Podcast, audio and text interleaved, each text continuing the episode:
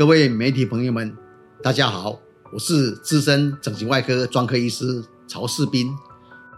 今天要做一个新闻的评论报道，来回应呢昨天的一个外电综合报道，说加拿大有一个男演员因为整形死亡的事件，来做新闻的评论。那我是依据呢啊诊所的公益性的 Podcast 的整形追追追追新闻真相的平台呢，以这个平台呢来为这这这个事件呢做那个专家的解评，啊，希望能够给媒体朋友们呢做这个平衡报道或是采访之用。那这个外电报道是说，加拿大的男演员哈科鲁奇啊，因为想要学。长得像这个南韩的一个偶像天团的成员，叫做吉米的外观，所以呢，他花了很多钱跟时间呢去做整形。那这一次的事件是二十三号，就是四天前呢，在南韩一家诊所呢做这个手术呢，因为并发症而死亡，享年在二十二岁。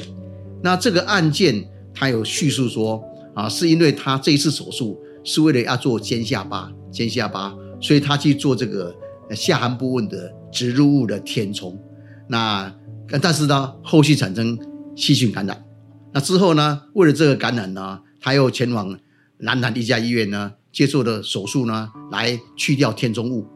结果呢，手术失败，被迫呢插管治疗，不幸的是，几个小时以后呢就死亡。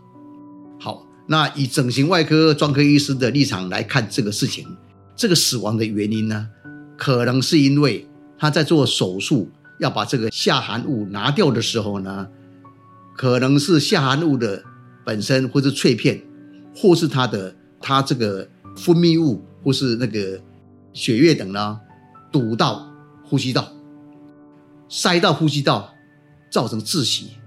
那之后呢，因为抢救失败，没有及时能够插管。他后来有插管，但是可能时效或是制作操作有问题，结果呢，在几个小时就死亡。那一般死亡原因都是因为呛到、堵到呼吸道死亡是最快的啊。如果说超过一天以上，那可能是造成叫做吸入性的肺炎，或者造成心肺功能死亡。吸入性肺炎会造成肺部的一个肺部这个我们叫飞流哈，就是。肺部的衰亡，然后造成心脏的一个不跳而死亡，但时间不会这么快，所以几个小时就死亡呢。最直接的原因应该就是，呼吸道呢阻塞、窒息、不能呼吸。我们知道不能呼吸三分钟，脑子不能呼吸就会死亡，所以这个可能性是这样子的。那为什么会这样子？大概就是我们一般在做手术的时候呢，这个院所呢没有准备完全。或是技术不良，那怎么讲呢？因为在这个下含物放入这个叫做下巴，从这里要进去拿这个切开要拿这个我们叫做填充物下巴填充物的时候呢，可能没有办法拿得很顺，那可能一块一片一片拿，那可能病人是全身麻醉或局部麻醉，我们不知道，但也有可能是局部性的，那个人紧张，他会。吞到不幸吞吞到喉咙去，那有可能是在开刀中流血太多，或是他用水冲，会冲或或是那个感染的分泌物等等液体啊，就冲进喉咙。那喉咙呢吞咽不足，就结果就并入呼吸道。因为我们在人在喉咙这边这边有两个，就是前面是那个呼吸道，后面是那个食道。那一般是进入食道就没事，进入前面的呼吸道就会可能呛到呼吸道。那么卡到呼吸道呢，就会死亡，也就是变成窒息啊。就这个原因是最直接有可能的，就是拿的时候不顺，拿的时候拿没有没有拿顺，没有一块拿掉，或是这个液体刚刚提到的这个冲的水，或是那个感染的液体，或是血液冲血跑出来，没有好好止血，所以呛到喉咙而死掉。这个事件真的是一个不幸。那这个事件的黄度呢？我们医界的立场，以专科医师的立场呢，有两个。来做一个黄度。假如这个事件还要再重来，不会死亡的话，第一个就是说，我们在做手术的时候呢，下巴手术的时候呢，因为有可能会呛到，所以应该是找麻醉医师，要一个麻醉的一个准备好，